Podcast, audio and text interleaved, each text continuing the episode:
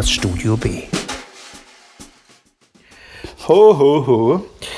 Wir schreiben den 26.12.2021. Das ist der Erscheinungstermin dieser Episode. Es ist eigentlich eine Weihnachtsepisode, äh, die alljährliche Weihnachtsdiskussion des Studio B.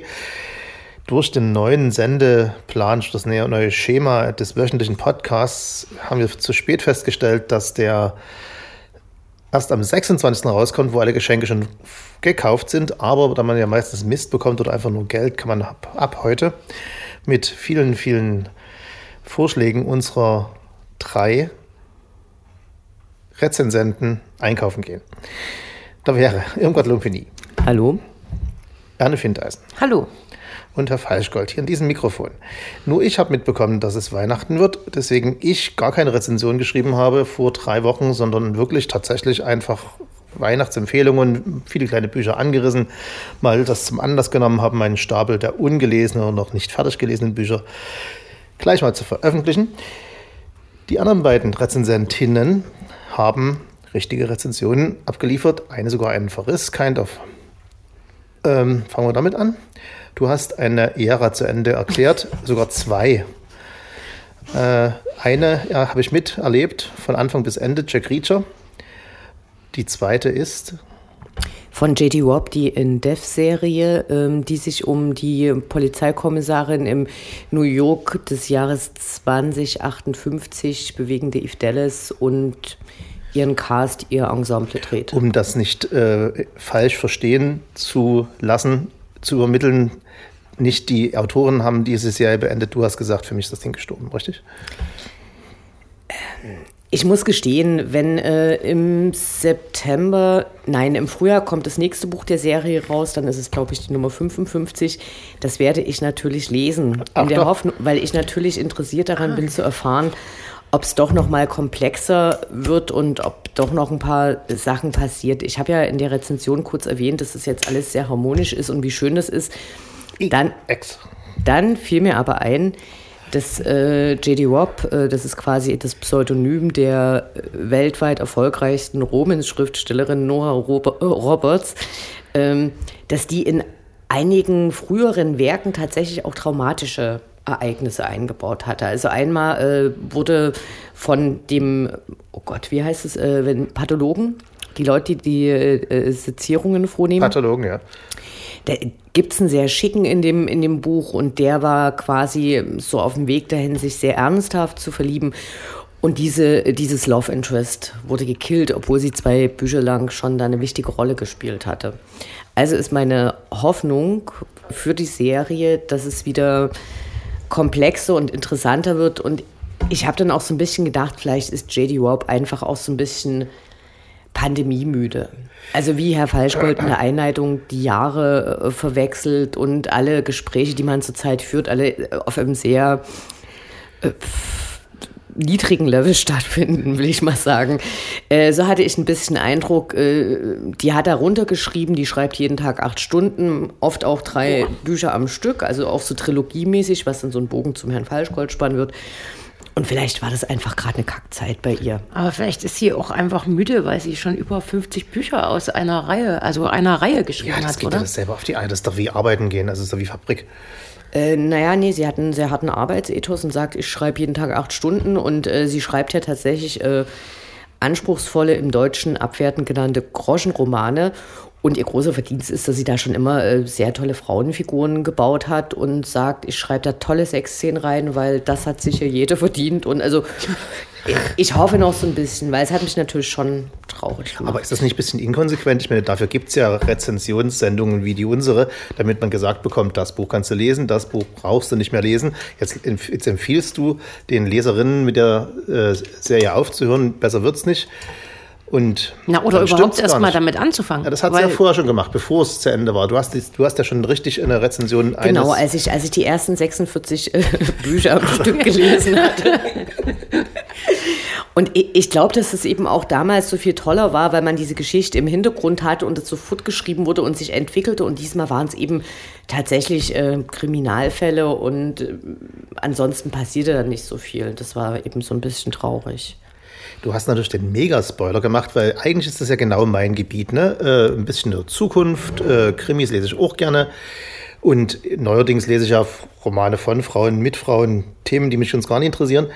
Ich interessiert hätte, haben. Ich, ich, ich, interessiert haben? Na, weil dich interessiert es offensichtlich ja jetzt sehr, aber das Ding Das ist, habe ich nie gesagt. Ich hab diese gesagt. Rezension, diese. Rezension Ja, habe du ich liest an, Sommer- sagen wir mal so. Du liest ja nicht zu Ende. Habe ich im letzten Sommer äh, gebracht mit den 46 Bänden und die war damals wirklich ähm, sehr überschwänglich. Du hattest genug Zeit. Ich habe ja reingelesen. Ich bin, ich bin noch nicht warm geworden damit. Aber Herr Falschgold hat ja das Credo, eine Reihe erst zu lesen, wenn alle Bücher davon aber erschienen nicht sind. passieren. ja, das ist bei 50 Deswegen kannst du das noch eine Weile vor dir herschieben. Außerdem hat er in seiner letzten äh, Besprechung mit den Empfehlungen diese Regel, glaube ich, an drei Stellen gebrochen. Das also, stimmt, Na gut, ich, ich halte es mir wirklich äh, ganz äh, offen und auf Lager, wenn ich mal ganz viel Langeweile habe. Ziehe ich mir mal einen Groschenroman rein. Ähm, Die aber, ich muss noch mal fragen, nach wie vor nicht übersetzt wurden, oder? da gibt es, glaube ich, auch keine Chance. Hm. Also das ist, äh, weil da gibt es wahrscheinlich genug Deutsche, die das so, die ähnliche, die, die genug Groschenromane schreiben. Da sagt sich jeder Verlag, naja, du, das haben wir selber hier. naja, also äh, das ist vielleicht auch mal Stoff für eine Sendung, aber dann für äh, super Special Nerds, die steht seit, ich glaube, 25 Jahren ununterbrochen auf der New- York Times Bestsellerliste. Also das ist kein Schund, den die abliefert. Aber das wäre doch 1A-Stoff für eine Serie, oder? TV-Serie meinst die du? TV-Serie, ja. Oder ist das schon mal irgendwie verfilmt worden? Nee, es gibt Verfilmungen von einigen ihrer Bücher, aber das, das ist nicht dabei. Ist aber auch wurscht, weil wir kommen dann gleich zu den Büchern, die sich lohnen. Deutsche, äh, deutlich anspruchsvoller. Anne Findeisen hat äh, was gemacht und mir damit auch nahegebracht, nämlich aus einem völlig fremden Kulturkreis ein Buch oder drei Bücher äh, zu lesen und äh, uns vorzustellen. Äh, mein Japanisch ist ganz schlecht. Du musst mir helfen. Wie heißt die Autorin? Banana Yoshimoto heißt sie. Okay. Ich gehe mal davon aus, dass das so ausgesprochen wird. Banana wahrscheinlich ist, hat, haben sich die Ist Eltern ja, auch- so, ist ja sowieso der, der Künstlername. Ich wollte gerade sagen, Yoshimoto ist ja aber der tatsächliche Nachname. Sie heißt, sie heißt eigentlich Mahako mit Vornamen. Ja. Okay, ich Hatte dachte- ich in meiner Rezension auch erwähnt. Ja, äh, ich hatte das schon wieder vergessen. Ich dachte, die Eltern hätten sich hätten Humor in Japan. Nein, also man sagt, ähm, ob das jetzt so stimmt, ähm, weiß man natürlich nicht genau, dass sie sich diesen Künstlernamen Banana gegeben hat aufgrund der ähm, Bananenblüte, weil sie die so besonders schön findet. Die schmeckt auch gut. Ist das so eine rötliche? Kann Ja. das sein? Ja. In Salaten. Im, Fer- im, Im fernen Osten sehr beliebt. So, also, willst du erst was sagen oder? Ich habe äh, reingelesen, äh, in meiner äh, Weihnachts-Nicht-Rezension wurde ja schon berichtet, dass ich zurzeit fünf Bücher parallel lese und das völlig ungesund ist. Deswegen habe ich auch hier nur reingelesen und war fasziniert. Und zwar, ich habe zuerst gelesen das äh, Buch, welches äh, zu einem Preisausschreiben für das, des japanischen Kulturministeriums. Die japanischen Autoren sollen doch den Leuten nach Fukushima gute Laune machen und Nein, gute das Bücher war- schreiben. Oh, warte so mal habe ganz ich das kurz. verstanden. Oh, warte mal ganz viel kurz. durcheinander. Also ein- Jetzt haust du gerade ganz viel durcheinander. Also ein Preisausschreiben ist das, soweit ich, so wie ich das verstanden habe, keineswegs gewesen, Okay. sondern äh, die Künstler wurden dazu aufgerufen, durch ihre Kunst den Leuten zu helfen, dieses Trauma sozusagen Ich zu finde das verarbeiten. trotzdem extrem schräg. Also ich wäre auch, als ich das gelesen habe, niemals darauf gekommen, gut, Nein, ich meine diesen, diesen, diesen, diesen, diesen, diesen, dieses, diesen Aufruf, das klingt so nach DDR. ja, aber das ist eben vielleicht auch dem Kulturkreis geschuldet. Oder? Nee, ich glaube, das ist schlicht und einfach äh, den, den Ereignissen in Fukushima geschuldet ist. Also ich meine, Deutschland ist zwei Wochen später aus der Atomenergie äh, ausgestiegen, nachdem sie da irgendwie fünf Jahre gemauert hatten und da gerade noch ein Gesetz gemacht hatten, dass es auf gar keinen Fall jemals abgeschafft wird. Und wenn das quasi hier so eine Wirkung hatte und man so ein bisschen guckt, was in Japan damals passiert ist, dann wundert mich das ehrlich gesagt nicht. Also du hast doch auch in New York ähnliche Sachen gehabt nach 9-11. Also das ist doch ganz normal, dass wenn du ein großes Trauma hast, äh, mit einem, wo eine Kultur nicht mehr so existieren kann, wie man sie halt kennt, dass dann da natürlich das auch künstlerisch bearbeitet Ja, wird. aber ja. das direkt dazu aufgerufen Ja, eben wird. freiwillig, find- ja, aber ich das so ein bisschen, ja. Okay, aber äh, dieses, dieses Buch habe ich als erstes gelesen. Lebensgeister, Lebensgeister heißt es. Und ähm, unabhängig vom Inhalt äh, war ich nach zehn Seiten und du hast ja geschrieben, es war dein, von den dreien dein Lieblingsbuch. Hm. Entsetzt über, äh, ich will ja keine schlechte Stimmung reinbringen zu Weihnachten, aber äh, es war so, die Übersetzung war das Problem.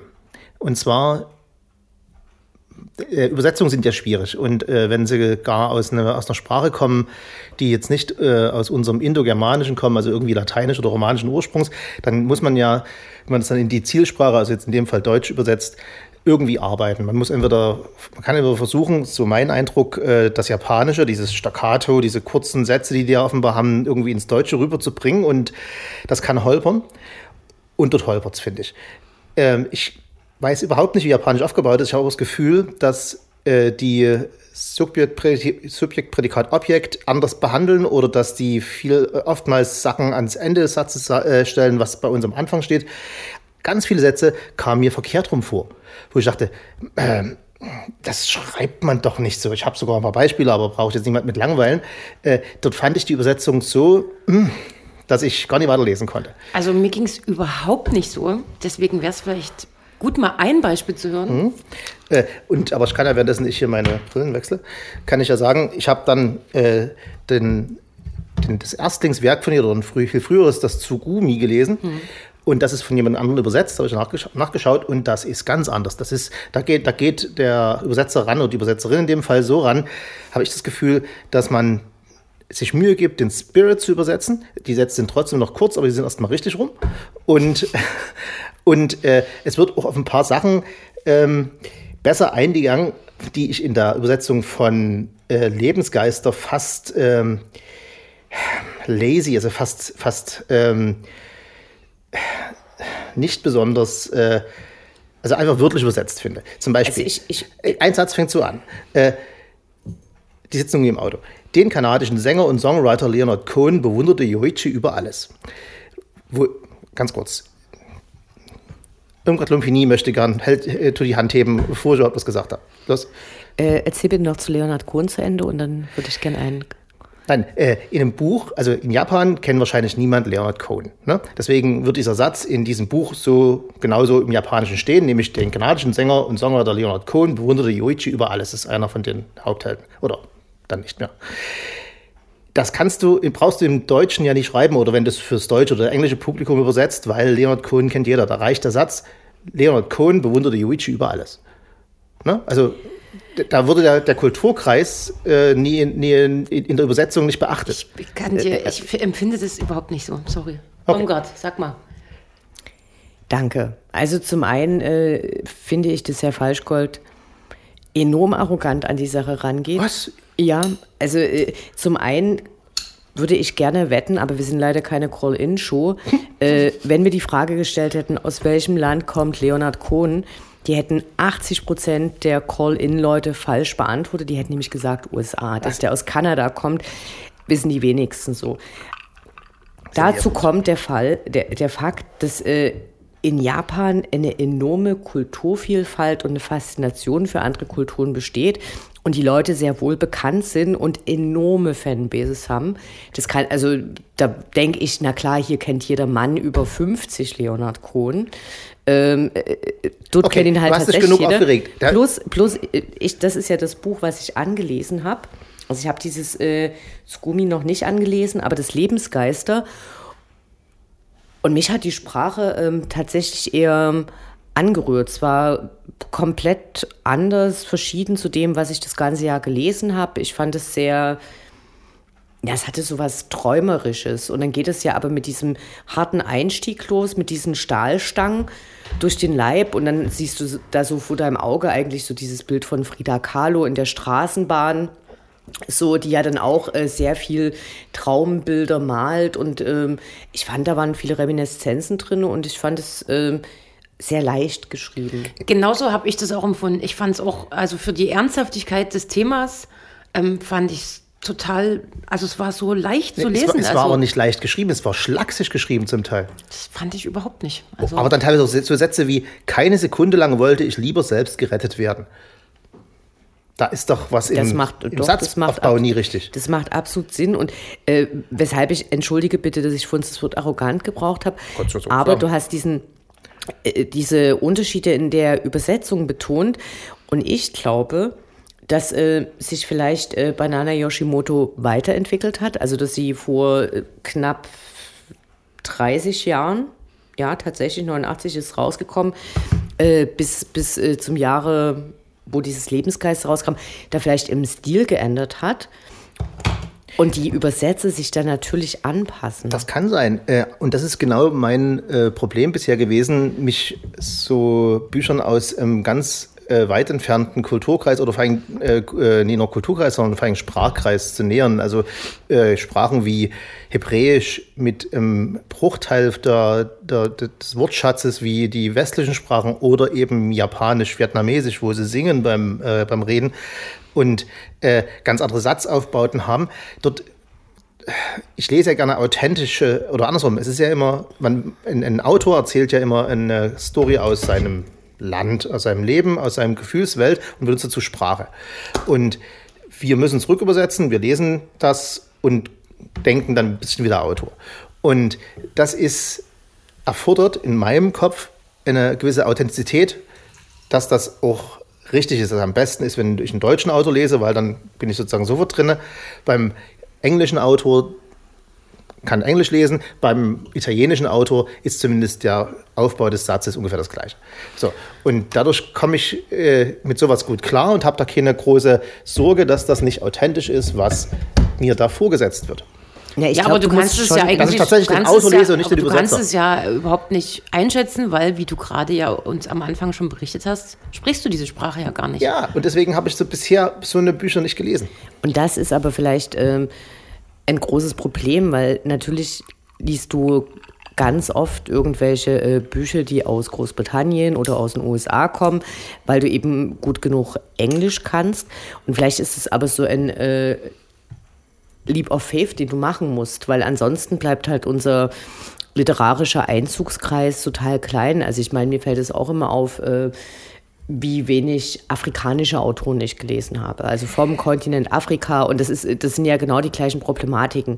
Wir sprechen die Sprachen nicht, wir müssen dem Übersetzer vertrauen. Und das wird nie einfacher dadurch, wenn man eben schon schlechte Übersetzungen irgendwann mal hatte. Aber die Beispiele, die du vorgelesen hast, das ist teilweise, ähm, mutet die Sprache anders an, aber ich kann da keinen Fehler entdecken. Okay, ähm, ich bin natürlich an fremden Kulturkreisen interessiert. Das sieht, merkt man schon daran, dass ich gerne Science Fiction lese oder gar Fantasy. Ne? So weiter weg geht es ja nicht. Deutlich weiter als Japan. Ne? Alpha Centauri. So, Aliens, vier Arme, drei Köpfe. Ähm, davor habe ich keine Angst. Aber äh, wenn ich denn schon lese über existierende fremde Kulturkreise, muss ich irgendwie vertrauen, dass das, was ich lese, kein kompletter Bullshit ist. So, und wenn ein Übersetzer sich zu viel Freiheiten nimmt, dann wirkt es wie ein französischer Roman, spielt aber irgendwo in Tokio. Nicht gut. Also jetzt, ich erzähle nur von meinen Ängsten. Wenn ein, äh, ein Übersetzer sich Mühe gibt und versucht, den äh, japanischen Duktus beizubehalten, dann liest sich so wie Lebensgeister. Und das ist immer meine Schwierigkeit gewesen. Sie ist noch nie ganz gelöst, weil, wie gesagt, dieses, äh, der japanische Titel Tsugunga, ja, hm. der, wie hieß der, der Roman? Tsugumi. Tsugumi deutlich besser zu lesen und auch eine schönere Story, finde ich bisher. Tja, also irgendwie solltest du vielleicht dann mehr Japan Bücher von japanischen Autorinnen lesen, damit du einfach auch äh, mehr Vergleichsmöglichkeiten hast und dass jeder Übersetzer, und die Bücher sind ja, wie du schon sagtest, von, an, von verschiedenen Übersetzern, hat ja trotzdem auch seinen eigenen Stil. Und wir, wir können uns natürlich auch gern mal in die Sendung eine Übersetzerin einladen, die im vorletzten Jahr einen Nachwuchspreis bekommen hat für eine ihrer, äh, ihre Übersetzungen und können die ja mal so ein bisschen befragen. So, was mir noch auffiel ist, was mir noch auffiel, ist, äh, die Bücher von Banana Yoshimoto sind alle in einem ähm, angesehenen Verlag erschienen. Die setzen dann irgendjemand hin, der sagt, äh, ich war jetzt hier zwei Semester in Japan und lass es durch einen Google Translator laufen oder so. Was, was bei Japanisch tatsächlich ja eine Problematik ist. Und ich habe, um das mal ganz deutlich zu sagen, ähm, der, äh, ich habe mich mit beiden Übersetzern kurz beschäftigt und natürlich auch der Übersetzer von Lebensgeister äh, ist ein absoluter Experte, hat da in Japan gelebt, alles, alles in Ordnung. Er hat einfach nur einen anderen Ansatz gehabt, nehme ich an. Ich glaube, er versucht uns die, äh, der versucht in der Übersetzung der, Deu der in der deutschen Übersetzung der japanischen Sprache deutlich näher zu kommen. Weil wir haben jetzt eine Reportage über Japan gesehen, mehrere Stunden lang, ganz toll, ganz fantastisch. Und da äh, hört man die ganze Zeit äh, in Staccato Japaner reden. Und äh, so liest sich das ein bisschen, finde ich.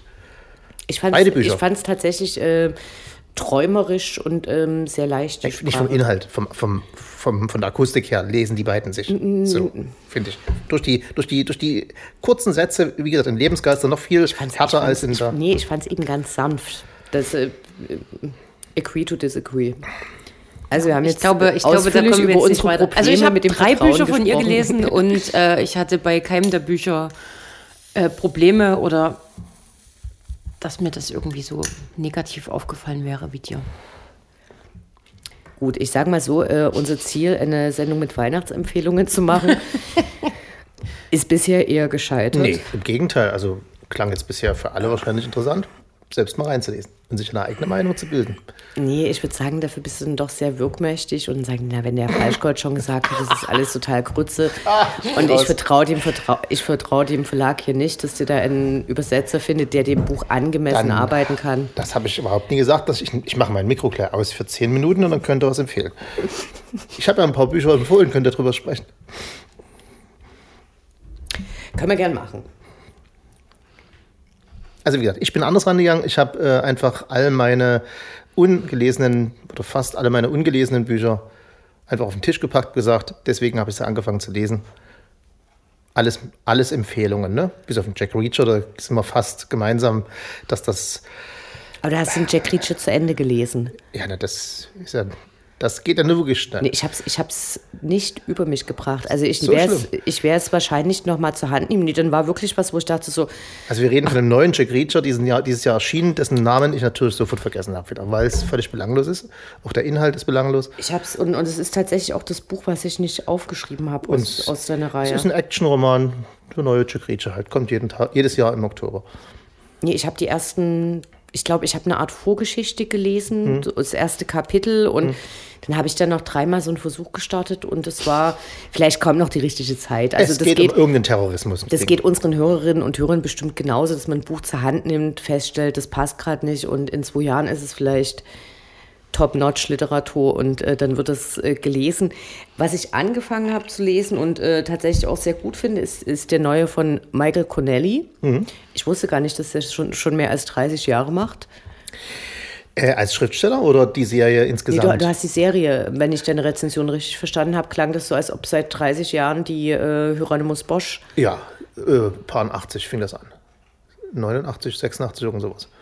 Genau. Nee, und äh, spannend, toll geschrieben, absolute Empfehlung. Weil auch die Corona-Zeit behandelnd auf eine Art und Weise, wie man sonst eher Angst haben muss, ne? weil es gibt ja zum Beispiel kaum TV-Serien, wo Leute mit Masken rumrennen. Und wenn dann wirkt es irgendwie seltsam, weil man nicht will, dass man in fünf Jahren das Ding nicht mehr versenden kann, weil jeder sagt, äh, die Zeit ist so lange her, warum haben die alle Masken auf? Niemand weiß es. Also, ne? Das ist, der, ich, immer der Gedanke. Das, das, das ist äh, sehr gut eingebaut, weil das so beiläufig beschrieben wird. Also die setzt ihre Maske, sie sitzt mit einer anderen, also die René Ballard, die haupthandelnde äh, Person, nachdem Hieronymus Bosch nicht mehr ist, die sitzt mit einer Kollegin im Auto die Fenster sind oben und dann klopft halt jemand an die Scheibe und dann setzt die andere erstmal ihre Maske auf. So. Und also das, äh, und das ist so beiläufig und dann kommt eben auch, ja, sie hatte Corona und jetzt wartet sie auf ihre Impfung und aber nicht so wie äh, ich kann die Scheiße nie mehr hören, weil ich meine, niemand von uns kann die Scheiße noch irgendwie hören, aber äh, das Buch ist toll und absolute Empfehlung. Aber wenn du die alle empfohlen hast, ähm, also zumindest für mich nochmal zum Verständnis, warum hast du eigentlich keins davon zu Ende gelesen? Also die beiden Thriller habe ich zu Ende gelesen. Äh, das Fantasy-Buch hatte ich zu dem Zeitpunkt angefangen. Das ist ein Fantasy-Buch, was auf hoher See spielt und äh, das ist für uns Bergbewohner ohnehin immer faszinierend. Das habe ich auch zu Ende gelesen. Nur habe ich halt drei große Wälzer, die ich vor mir herschiebe. Den Cromwell, den dritten Teil von der Cromwell-Trilogie, habe ich, hab ich äh, beschrieben, weil ich es so fantastisch fand, den ersten und zweiten Teil nochmal zu lesen, was ich sonst nie mache, mhm. weil man da ganz anders einen Kopf frei hat für die große Komplexität. Und da habe ich jetzt mir gedacht, na, dann muss ich den dritten ja auch zweimal lesen, bevor ich überhaupt was davon sagen kann, darüber sagen kann. Wobei, ein bisschen Kritik kann ich schon an, Also die ersten beiden haben einen Booker-Preis bekommen, der dritte nicht. Gemeckert ist schnell. Gemeckert ist arrogant, wie, wie er so ist. Nicht gemeckert ist genug gelobt, ne? So. Sehr englisch. Äh, also der dritte ist, äh, ich weiß nicht, ob es eine editoriale Entscheidung ist oder ob es äh, vielleicht wirklich langsam sicher mit ihrer Kraft am Ende ist. Äh, es ist sehr viel Rückblick, es ist sehr viel nochmal Zusammenfassung, es kommen werden ganze Szenen nochmal beschrieben, die in den ersten, zweiten Teilen schon drin sind.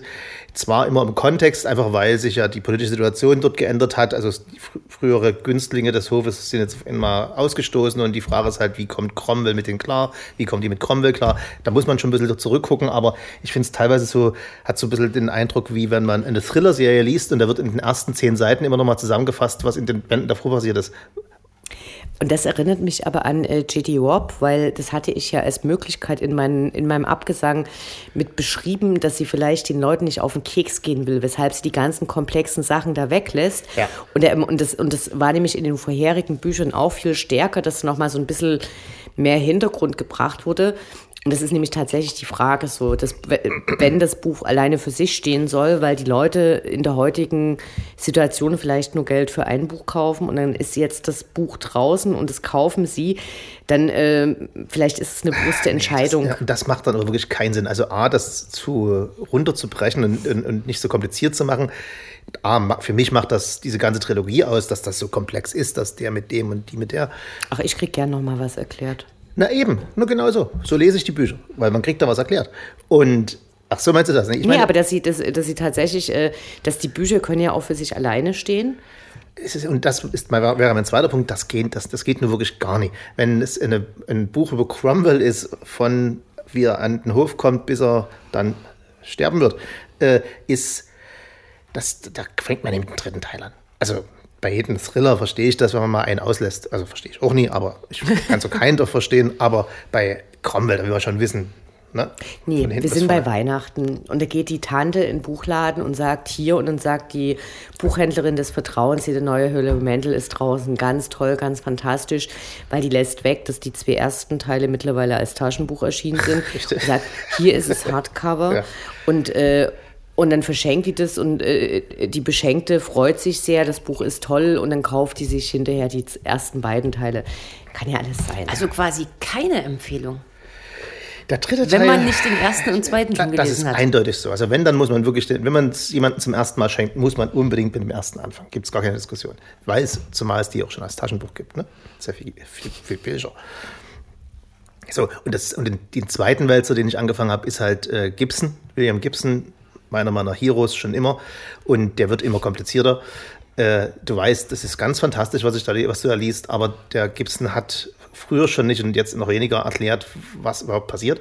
Also in, in, der, in, der, in, der, in der Zukunft muss man ja im Prinzip immer Anhaltspunkte geben, was ist ein, äh, irgendein technisches Gerät, äh, wie funktioniert das, damit man sich irgendwie ein Bild machen kann. Und er ist der Meinung, das kommt schon raus. Lies mal weiter. So, und da, du, da der fast immer prophetisch ist im Sinne von, also der hat ganz viele Sachen richtig erkannt in der nahen Zukunft, weiß man jetzt schon, wenn man den jetzt liest, wird man in fünf Jahren sagen, ah, da hat er wieder recht gehabt. Also will ich auf gar keinen Fall nicht lesen, aber ich muss mich quälen.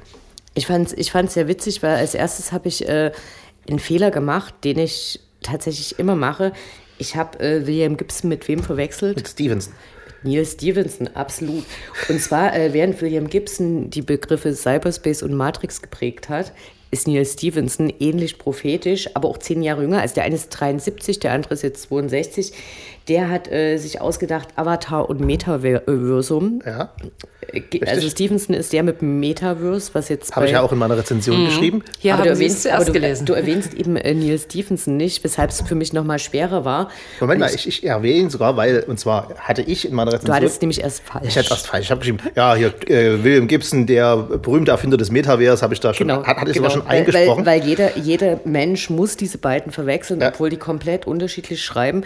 Und ich habe mir den Spaß gemacht und habe mal äh, recherchiert und wir haben von Neil Stephenson tatsächlich schon äh, vier Bücher besprochen, wohingegen William Gibson äh, da nicht so gut wegkommt, obwohl ich von ihm auch viel gelesen habe, aber ich lese es tatsächlich, glaube ich, immer noch mal. Der hat einen höheren Output. Stevenson schreibt deutlich mehr.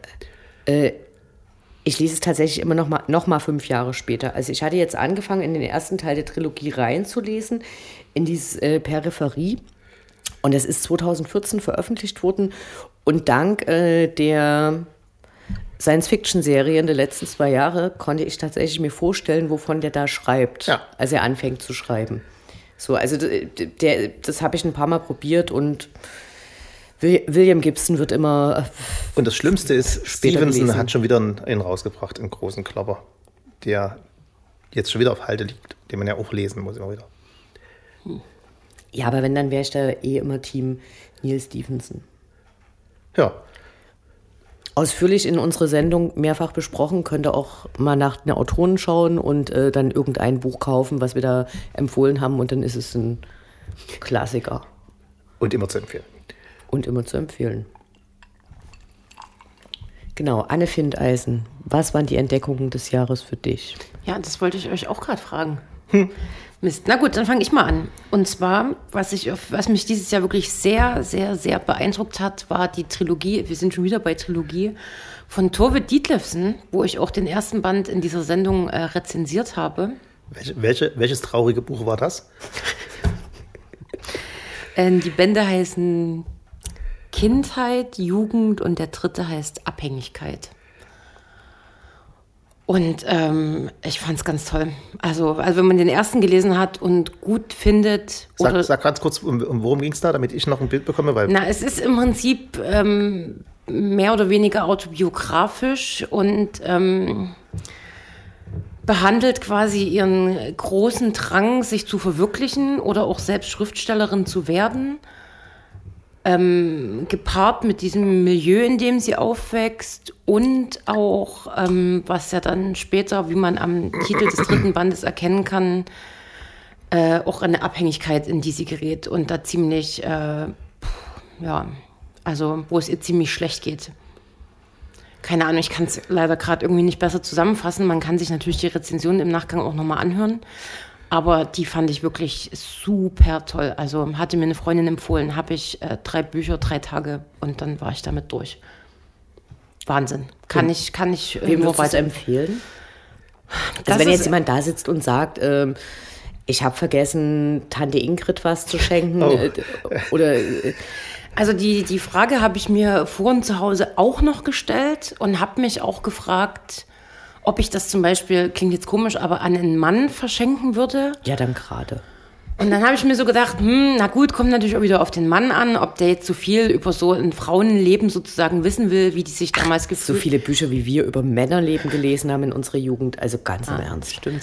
Also ich würde es jetzt, ich würde die Bücher jetzt nicht unbedingt einem sehr jungen Menschen schenken. Dafür tun sich da einfach zu viele Abgründe auf. man muss ein bisschen starke, starke Nerven haben und viel Taschentücher. Nee, Taschentücher nicht, aber wenn man so ein bisschen mitfühlend ist, ist das schon ähm, mitunter starker Tobak. Aber eine absolut uneingeschränkte Empfehlung von mir. Also vielleicht erst im Frühling lesen, wenn es wieder ein bisschen heller wird. Naja, gut, eigentlich passt das Wetter gerade gut dazu, aber vielleicht irgendwie eine Flasche Wein schon mal bereitstellen. Okay. Irmgard? Ah, ich, ich will ja schon seit, äh, ich glaube, der drittvorletzten Sendung das Buch endlich mal angemessen vorstellen. Jetzt mache ich das so äh, Kannst ja einen Spoiler machen. spontan. Ja, äh, also Sinead O'Connor hat im, äh, im Frühjahr dieses Jahres ihre Autobiografie veröffentlicht, Rememberings heißt die.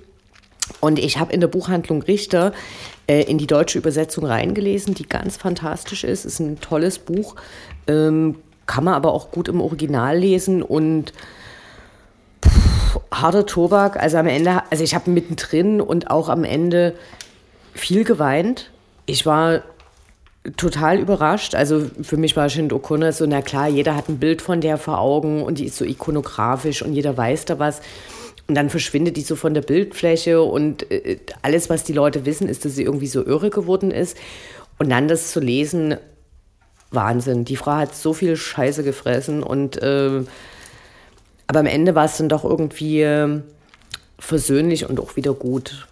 Und man lernt aber auch ganz viel. Man lernt ganz viel über Irland, man lernt viel übers Musikbusiness, in dem sie eigentlich nie so wirklich sein wollte und was sie aber tatsächlich auch so äh, beschreibt, dass es nicht so ein Kokettieren ist, so dieses, ich wollte ja gar kein Star werden, aber jetzt bin ich einer. So, und äh, mich hat es inspiriert, tatsächlich noch äh, ganz viele Platten von ihr nachzukaufen, die alle ganz fantastisch sind und äh, mega krasses Buch, äh, was, was glaube ich auch, wenn man das so liest, nochmal ganz viel für die älteren Hörerinnen und Hörer hm. unter uns äh, über die 90er und Nuller Jahre nochmal so äh, erhält. Also wo man so einen ganz anderen Blick nochmal drauf bekommt und dann sagt, ach krass. Also absolute Empfehlung und ich würde es allen schenken. Für die, für die noch Älteren hat unser guter Freund und Freund der Sendung Heiko Schramm mir eine Empfehlung gegeben und zwar die Utopia Avenue von David Mitchell. Das ist äh, für Musikliebhaber noch zwei Generationen vor uns, die es Spiel, es erzählt die Geschichte, wie eine Band sich in den Anfang der 60er in London zusammenfindet. Und das ist, äh, man, man muss ein wandelndes Musiklexikon sein, weil natürlich ganz viele Neben äh, äh, reale Helden der Zeit äh, auftauchen und ich kenne nur ein Drittel davon, weil ich jung bin. Aber es ist ganz toll geschrieben und äh, ist, äh, merkt man auch jetzt schon, ich bin auch da noch lange nicht fertig, ist äh, A, toll geschrieben und B, auch emotional. Ne? Und auch, du, man hat schon das Gefühl, das, muss, das geht bestimmt gut aus. Ne? Also es ist einfach toll, wie eine, wie, eine, wie eine Band sich zusammenfindet. Ne? Wenn man schon mal in der Band war, weiß man, wie das so, wie Leute sich so gut finden, schlecht finden. Der eine hat die Funktion, der andere hat die. Es, ist, es, ist, es liest sich ganz hervorragend. Äh, und das andere, äh, du hast gesagt, ach so, ja, und äh, das, ich bin ja komplett ausgequetscht, was äh, Tipps sind, aber ein Ding habe ich jetzt noch eins angefangen, ein Buch. Ich muss damit aufhören.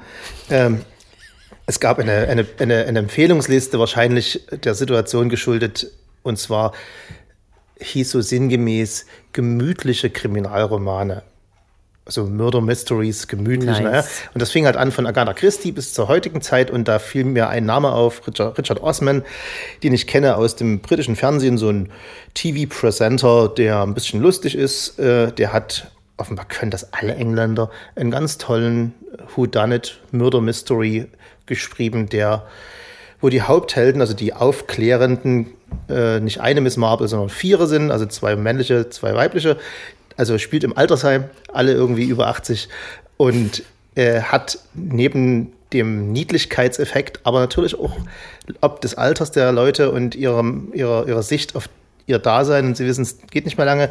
Es hat auch immer so eine unterschwellige ähm, Mahnung, wie schnell das Leben vorbei sein kann.